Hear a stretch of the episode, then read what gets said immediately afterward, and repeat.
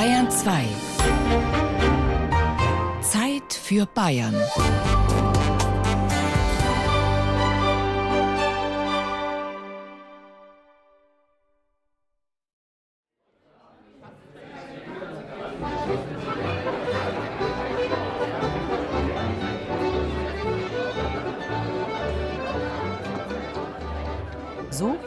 In bayerischen Gaststätten immer seltener und derzeit sowieso nur vereinzelt. Aber schon vor der Corona-Pandemie grassierte ein Virus, das viele Gaststätten und mit ihnen ein Stück Wirtshauskultur dahingerafft hat. Die Krankheit heißt Wirtshaussterben. Sie begann schon in den 1980ern. Die Auslöser? Kein Personal, keine Nachfolger oder Nachfolgerinnen, kein Geld für Renovierungen, knausrige Gäste. Dazu hat sich langsam ein neuer Lebensstil eingeschlichen. Weniger Stammtische, mehr amerikanische Drive-In-Restaurants. Manche Wirtshäuser haben ein wirkungsvolles Gegenmittel gefunden, andere sind eingegangen. Bei einer Rundreise durch Oberfranken ist ein appetitmachendes Hörbild entstanden mit erstaunlichen Lösungen und optimistischen Wirten.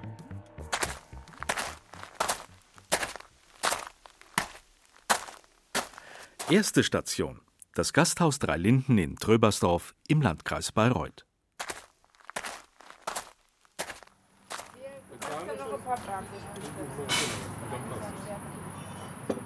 Das ist für mich fränkisch.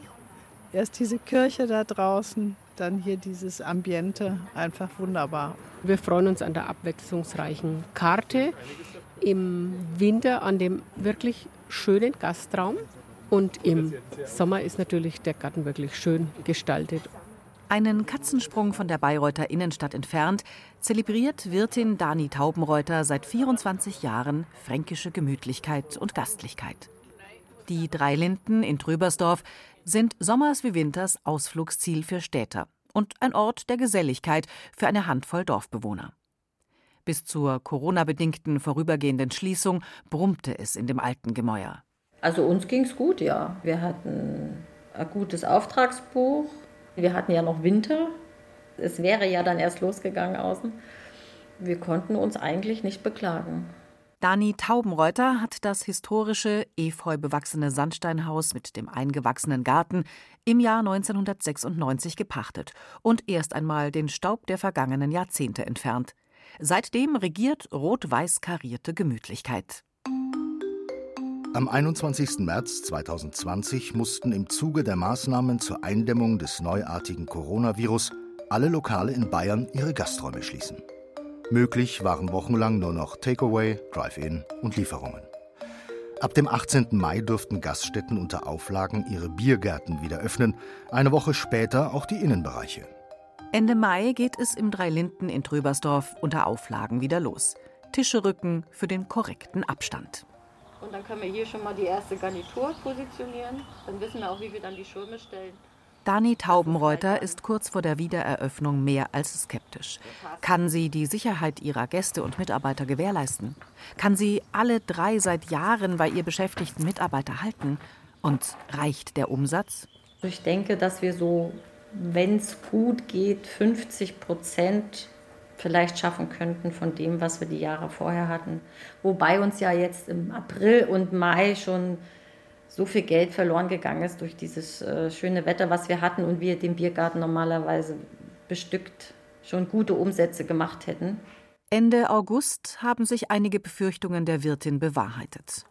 Obwohl an schönen Abenden jeder mögliche Platz, den Abstandsregeln entsprechend, unter den bunten Lichterketten besetzt ist, ist der Umsatz deutlich zurückgegangen. Eine Mitarbeiterin musste ich jetzt entlassen, weil eine Vollzeitkraft jetzt noch zusätzlich fürs Innengeschäft geht nicht. Kann ich nicht bezahlen. Denn Innensitzen bei den Abstandsregeln, das ist schon im Sommer an Regentagen problematisch und ab Herbst sowieso. Maximal 16 Gäste passen in die kuschelige Gaststube. Dazu kommt ein Tisch im Nebenzimmer. Das sind deutlich weniger Sitzplätze als vorher. Doch Dani Taubenreuter hat eine Idee, wie sie ihren Umsatz retten kann. Wir konzentrieren uns jetzt auch wieder auf unser Außerhausgeschäft. Da werden wir dann jetzt eine Werbekampagne machen, wo die Leute sich ein zugeschustertes Paket im Prinzip abholen können. Entweder eine ganze Gans oder eine Ente mit Vorspeise, Hauptspeise, Nachspeise. Was Dani Taubenreuter in 24 Jahren in Tröbersdorf aufgebaut hat, ist mehr als eine Gaststätte. Es sind Beziehungen, manchmal auch Freundschaften, zu ihren Mitarbeitenden ebenso wie zu den Gästen. Das machte sich bisher bezahlt. In Corona-Zeiten wurde es überlebensnotwendig. Heute blickt die Wirtin trotz aller Unsicherheiten angstfrei in die Zukunft. Das kriegen wir hin. Also ich bin da optimistisch. Ich habe ein gutes Team. Ich habe wirklich zwei gute Mitarbeiter, die mich unterstützen. Also von daher bin ich da schon optimistisch. Tschüss.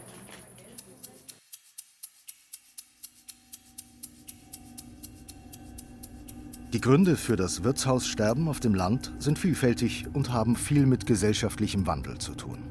Begonnen hat es in den 1970er Jahren. Sonntagsstammtische wurden seltener, amerikanische oder italienische Restaurants beliebter. Sportclubs bauten eigene Vereinsheime und Mitglieder saßen nicht mehr beim Wirt im Nebenzimmer. Die Menschen wurden mobiler und gingen nicht mehr zu Fuß ins Gasthaus um die Ecke, sondern fuhren in die nächste Stadt. Dazu gesellten sich im Lauf der Jahre das Rauchverbot, der Trend zum sogenannten Vorglühen zu Hause, zu Clubs und Szenegaststätten. Gleichzeitig wurde das Arbeiten in der Gastronomie unbeliebter wegen der Arbeitszeiten und höherer Ansprüche an den Verdienst. Heute fehlen Fachleute in Küchen und Gasträume.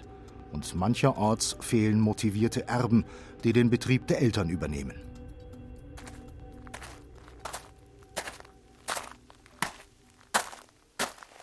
Zweite Station der Gaststättenrundreise durch Oberfranken. Forchheim.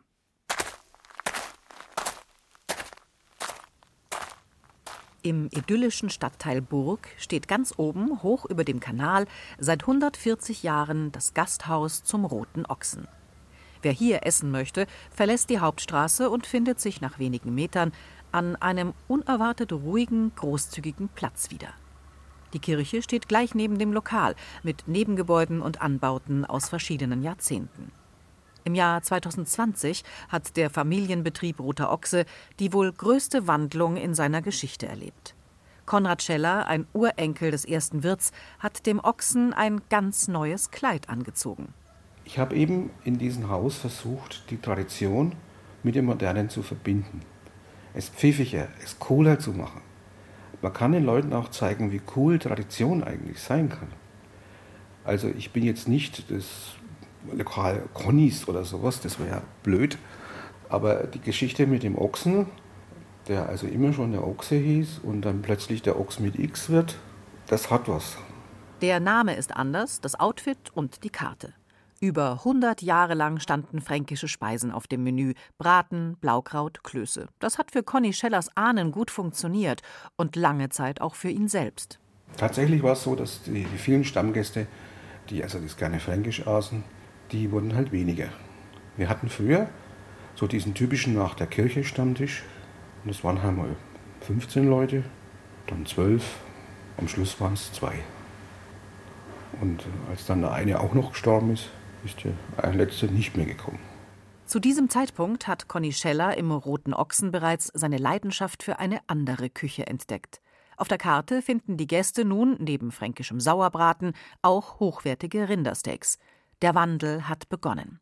Jetzt passt das Gesamte aber irgendwie nicht mehr zusammen. Mit den dunklen Tischen, mit dem dunklen Holz, mit diesen Hängelampen, das schafft eine Atmosphäre, wo man sagt, da kann man eigentlich gut fränkisch essen. Aber eben, man kommt nicht auf die, dass es da Prime Beef mit Dry-Aged Fersenrind gibt. Conny Scheller packt den Ochs bei den Hörnern. Im Januar schließt er den Laden zu und macht ihn erst wieder auf, als er ein völlig neues Gewand trägt. Der rote Ochse heißt nun der Ochs mit X und ist kein fränkisches Wirtshaus mehr, sondern ein stylisches Steakhouse. Tortillas haben die Klöße abgelöst. Holz spielt immer noch eine große Rolle im Ochs, doch es ist hell. Die Stühle und die Sitzbank an der Wand sind mit Leder bezogen. Die Lehne hinter der Bank ist knallig rot. Im Mai betreten die ersten Gäste den neuen Ochs. Einige sind weggeblieben, aber es sind viele, viele neue dazugekommen. Um es ganz klar zu sagen, Corona-Überbrückungshilfe brauche ich nicht beantragen. Der Umsatz ist gestiegen gegenüber letztes Jahr. Zurück ins Jahr 2019. Der Zufall will es, dass Conny Scheller genau zu dem Zeitpunkt in die Planung des neuen Outfits für den Ochsen einsteigt, als der Freistaat den zweiten Durchlauf seines Gaststätten-Modernisierungsprogramms ankündigt. Das Programm soll ein Heilmittel der Regierung gegen das Wirtshaussterben sein. Zwischen den Jahren 2006 und 2015 hat Bayern rund ein Viertel seiner Schankwirtschaften verloren. Die bayerische Staatsregierung will diesen Trend stoppen, der Arbeitsplätze kostet und sich negativ auf den Tourismus auswirkt. Das Gaststätten-Modernisierungsprogramm soll individuelle Modernisierungen ermöglichen und unterstützen. Das Wirtschaftsministerium stellt 30 Millionen Euro zur Verfügung. Es will auf diese Weise die Wirtshauskultur vor allem in den ländlichen Gebieten Bayerns fördern. Nach Oberfranken fließen rund 2,3 Millionen Euro in 35 Gaststätten. Am 17. Mai 2019 um 10 Uhr sitzt Conny Scheller vor dem Computer und füllt das Antragsformular aus. Er muss sich beeilen, denn nur 125 Anträge aus ganz Bayern kommen zum Zug. Es dauert nur wenige Minuten, dann ist das Kontingent erschöpft. Der Rote Ochse ist dabei. Die Gaststätten müssen für eine Förderung durch das Gaststätten-Modernisierungsprogramm einige Voraussetzungen erfüllen. Ihr Standort muss eine bayerische Gemeinde unter 100.000 Einwohnern sein. Der Wirt muss mindestens 20.000 Euro investieren. Sein Nettojahresumsatz darf eine Million Euro nicht überschreiten. Die Baumaßnahme darf noch nicht begonnen haben und die Gaststätte muss ein bestehender Betrieb sein. Die Fördersumme beträgt zwischen 30 und 40 Prozent der Modernisierungskosten. Im Fall von Conny Scheller kommt noch eine Handvoll Humor mit ins Menü. Für seinen neuen Ochsen lässt er Bierfilze mit Sprüchen drucken, die jetzt schon legendär sind. Suchst du Beef? Aller guten Dinge sind dry-aged.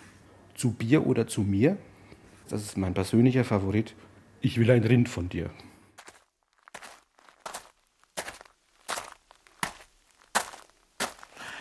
Dritte Station der Gaststättentour durch Oberfranken.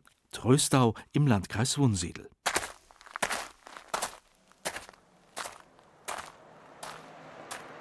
Direkt an der B303 der Fichtelgebirgsstraße liegt die Gaststätte Silberhaus, schläfrig am Straßenrand.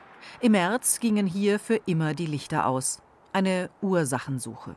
Jennifer, was machst du jetzt eigentlich da? Ja, ich nehme jetzt die Schlüssel noch vom Brett runter, weil die brauchen wir ja nicht mehr. Die Verpächterin übernimmt sie. Ich sammle ihr die alle. Jennifer und Christian Wolfinger beim Kehraus. Es ist Mai. Zwei Monate zuvor war der Traum des Ehepaars von einer florierenden Gastronomie mit Pensionszimmern mitten im Fichtelgebirge geplatzt. Die Corona-Pandemie gab ihrem Projekt den Todesstoß. Wir haben fast das ganze Haus renoviert. Die Verpächter haben neue Fenster reingemacht mit unserer Pacht. Wir haben überall neue Laminatfußböden reingelegt. Wir haben Vollholzmöbel ausgetauscht gegen die alten Pressspanmöbel. Christian Wolfinger deutet auf Tischwäsche und Handtücher, die sich im Gastraum stapeln. Seine Frau wird sie fotografieren und im Internet versteigern. Vieles ist schon verkauft, anderes, wie die Laminatböden, können sie nicht mitnehmen. Das Ehepaar aus Mittelfranken ist in Oberfranken glücklos geblieben. Dabei waren ihre Pläne im Jahr 2018 groß für diese Gaststätte mitten im Wald und mit dem großen Parkplatz vor der Tür.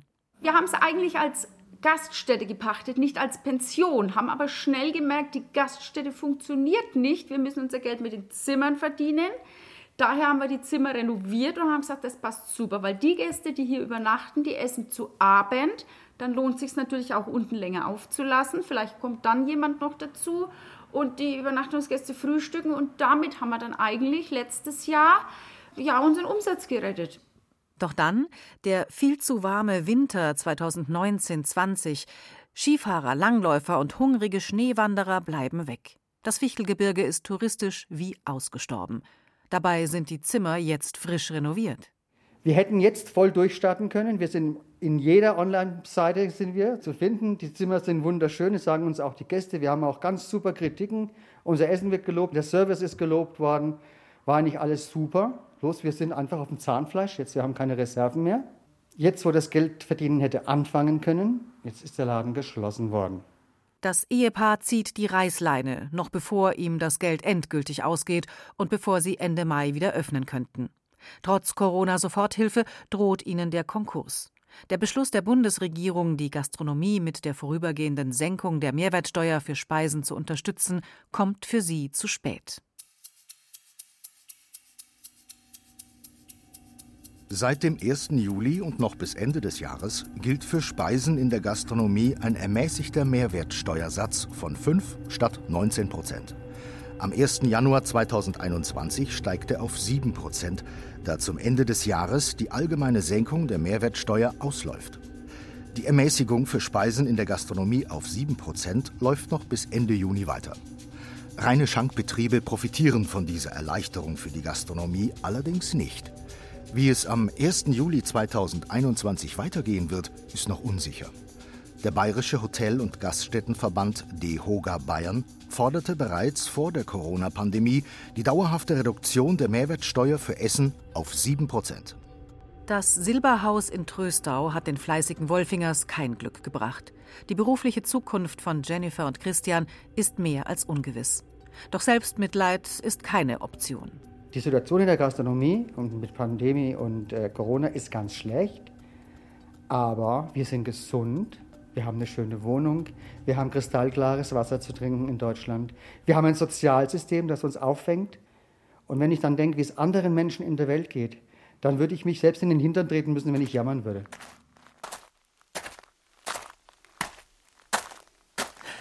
Vierte Station der Gaststättentour durch Oberfranken. Wunsiedel. Vom Silberhaus sind es nur zehn Minuten mit dem Auto bis in die Innenstadt von Wunsiedel. In der Chemnater Straße 16, fast mittendrin im Ort, ist die Gaststätte zum Bernhard beheimatet. Hier scheint die Zeit vor vielen Jahrzehnten stehen geblieben zu sein. In der L-förmigen Kneipe stehen ganze fünf Tische. An der Decke baumeln Lampen mit Hirschgeweih. Die Wandverkleidung besteht aus irgendeinem Kunststoff, eine Reminiszenz an die 1960er oder 70er Jahre. Der Bernhard ist Kult in Wunsiedel und das seit 1835. Ich finde es super. Hier, das ist gemütlich. Man kennt sich, man klopft auf den Tisch, wenn man reinkommt. Man unterhält sich, was in der Stadt los ist. Äh, man ist immer informiert, wenn man hier ist. Jeder ist du auf du mit dem anderen und insofern sehr urig, gemütlich, kulturverliebt. Tolles Wirtshaus. Rainer Schöffel zwängt seine 1,90 Meter Körpergröße seit 40 Jahren in die kleine Kneipe. Früher kam er als Gast. Seit 16 Jahren kommt er als Eigentümer. Als einer von 60 Eigentümern. Denn der Bernhard gehört seinen Gästen. Als der alte Wirt der Bernhard nicht mehr konnte und zumachen musste, haben 30 Wunsiedler rund um Rainer Schöffel einen Verein gegründet und das Haus samt Bierlokal gekauft. Als Vorsitzender eines Vereins war es mein Ziel, diese Wirtshauskultur am Leben zu erhalten und da die Kneipe zwei Jahre geschlossen war, wieder zu beleben. Die Reanimation des Bernhard glückt. 2004 macht die Gaststätte nach umfangreichen Renovierungsmaßnahmen wieder auf. Doch die Seele des Bernhard, das fast schon historische Ambiente, ließen die neuen Eigentümer unangetastet. Die Zeit verändert sich und man muss da mitgehen. Aber bis zu einem gewissen Grad nur. Nicht bedingungslos und wir haben eben gesagt, wir gehen nicht bedingungslos mit. Und viele, die von auswärts kommen, wenn man hier reinkommt und guckt und sagt, boah, wo gibt es denn sowas noch? In Oberfranken hat eine Gaststätte wie der Bernhard Seltenheitswert. Die heutige Pächterin und Wirtin Silvia Schöffel mochte diese heimelige Atmosphäre im Bernhard vom ersten Augenblick an. So, einmal Tisch 5, einmal Schürze Bratkartoffel bitte. Ja, mag ich. Die Küche wird bald renoviert. Gerne hätten die Eigentümer für diese Maßnahme das Gaststättenmodernisierungsprogramm des Freistaats in Anspruch genommen. Doch das ging nicht. Sie hätten ja mindestens 20.000 Euro in die Hand nehmen müssen. Aber so teuer wird der Umbau gar nicht. Rainer Schöffel ärgert sich noch heute über die Regierung. So eine Investition, für wen wird die interessant? Für die Großen, die gehen dann in die Vollen, fertig aus. Und die Kleinen, die nicht mal ihre 5.000 kriegen oder 8.000 nur brauchen, die werden dann in so eine Zwangsmaßnahme äh, kommen, wenn sie sich der 20.000 Euro verschreiben. Der Bernhard in Wunsiedel ist ein Stehaufmännchen. Er hat in fast einem halben Jahrhundert etliche Krisen gemeistert. Heute steckt die museal anmutende Kneipe noch immer voller Leben. Wer fränkische Wirtshauskultur in ihrer Reinform erleben möchte, kommt um den Bernhard nicht herum. Der Verein hätte für den Erhalt und die Pflege dieses immateriellen Kulturguts eine Auszeichnung verdient. Fördermöglichkeiten für Gaststätten auf dem Land gibt es auch im Rahmen des Programms Dorferneuerung. Das Landwirtschaftsministerium hat zum Beispiel eine spezielle Förderung für sogenannte Kleinstunternehmen aufgelegt, Betriebe wie Dorfwirtschaften. Der Gastwirt kann einen Antrag stellen, wenn er weniger als zehn Angestellte hat und mindestens 10.000 Euro investiert. Das Projekt soll die Grundversorgung der Bürgerinnen und Bürger auf dem Land sichern oder verbessern.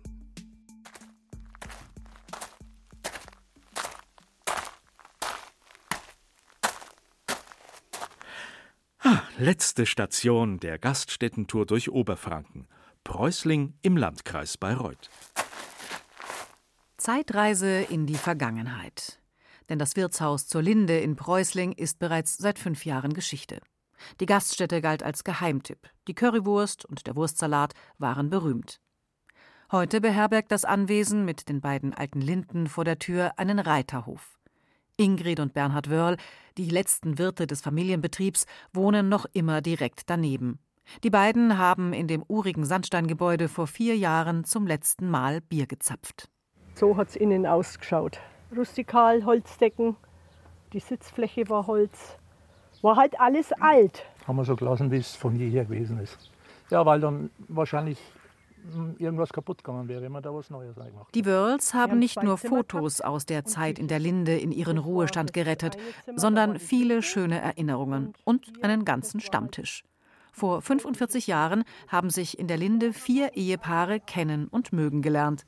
Die acht Stammtischmitglieder erinnern sich mit einem weinenden und einem lachenden Auge an die Linde, die im Volksmund liebevoll Ponderosa genannt wurde. Die Rosa, das war die alte Wirtin, die Mutter von Ingrid Wörl. Ihre Mutter, das war fast wie meine eigene Mutter. So habe ich angeschaut. Gemütlich einfach, wie, wie am Sofa zu Hause. das man auch manchmal genutzt hat. Für Übernachtungen. Ja. Das gibt es nicht mehr, nee. Einmalig. Die Türe ins Gasthaus war immer unverschlossen. Die Rosa wohnte ja oben drüber. An Wochenenden und am 1. Mai-Feiertag pilgerten die Gäste zu Fuß sternförmig aus den umliegenden Dörfern zur Ponderosa, bevölkerten den Biergarten ebenso wie die Wirtsstube. Wichtig war es, dass die Leute sich wohlgefühlt haben, dass man sagt, schön war es wieder, wir kommen wieder. Und sie kamen immer wieder. Ganze Generationen saßen in der Linde Seite an Seite. Viele hatten nur ein Bier oder eine Cola vor sich stehen. Das war kein Problem für die Wirte denn sie hatten gegenüber anderen Gaststätten einen großen Vorteil. Wir haben kein Pacht, keine Miete zahlen müssen. Es ist alles Eigentum gewesen. Die Tische, die Gläser, die Theke, alles war Eigentum. Dann tut man sich als Wirt leichter, wenn auch nur mal zwei Mann oder fünf Mann sitzen. Wenn man Miete oder Pacht zahlen müsste, dann muss ich sagen, hätte man zumachen müssen. Hätte man zumachen müssen. Das Aus kommt dann im Jahr 2015 mit dem Tod der alten Wirtin Rosa. Auf sie lief auch die Konzession. Die Wörls sind zu diesem Zeitpunkt selbst schon über 60 und fühlen sich zu alt zum Weitermachen. Die Linde schließt. Zurückbleiben, wie an vielen anderen Orten in Bayern, verwaiste Gäste. Mit jedem Wirtshaus schließt ein Heimathafen, stirbt ein Stück Tradition. Viele sprechen von der Gaststätte als ihrem Wohnzimmer. Das Wirtshaus bildet nur die Hülle. Den Pulsschlag bringen die Gäste und vor allem die Wirte hinein. Wirtshauskultur ist auch eine Haltung. Die Atmosphäre, der Spirit einer Gaststätte hängt nicht zusammen mit dem Design ihrer Lampen oder der Holzart ihrer Tische. Sie lebt und überlebt wegen Menschen. Es geht um die Herzlichkeit und den Einfallsreichtum der Wirte, um Treue und Zahlungsbereitschaft der Gäste, um Unterstützungsangebote der Regierung. Um das Wirtshaussterben zu verhindern, müssen viele gemeinsam anpacken.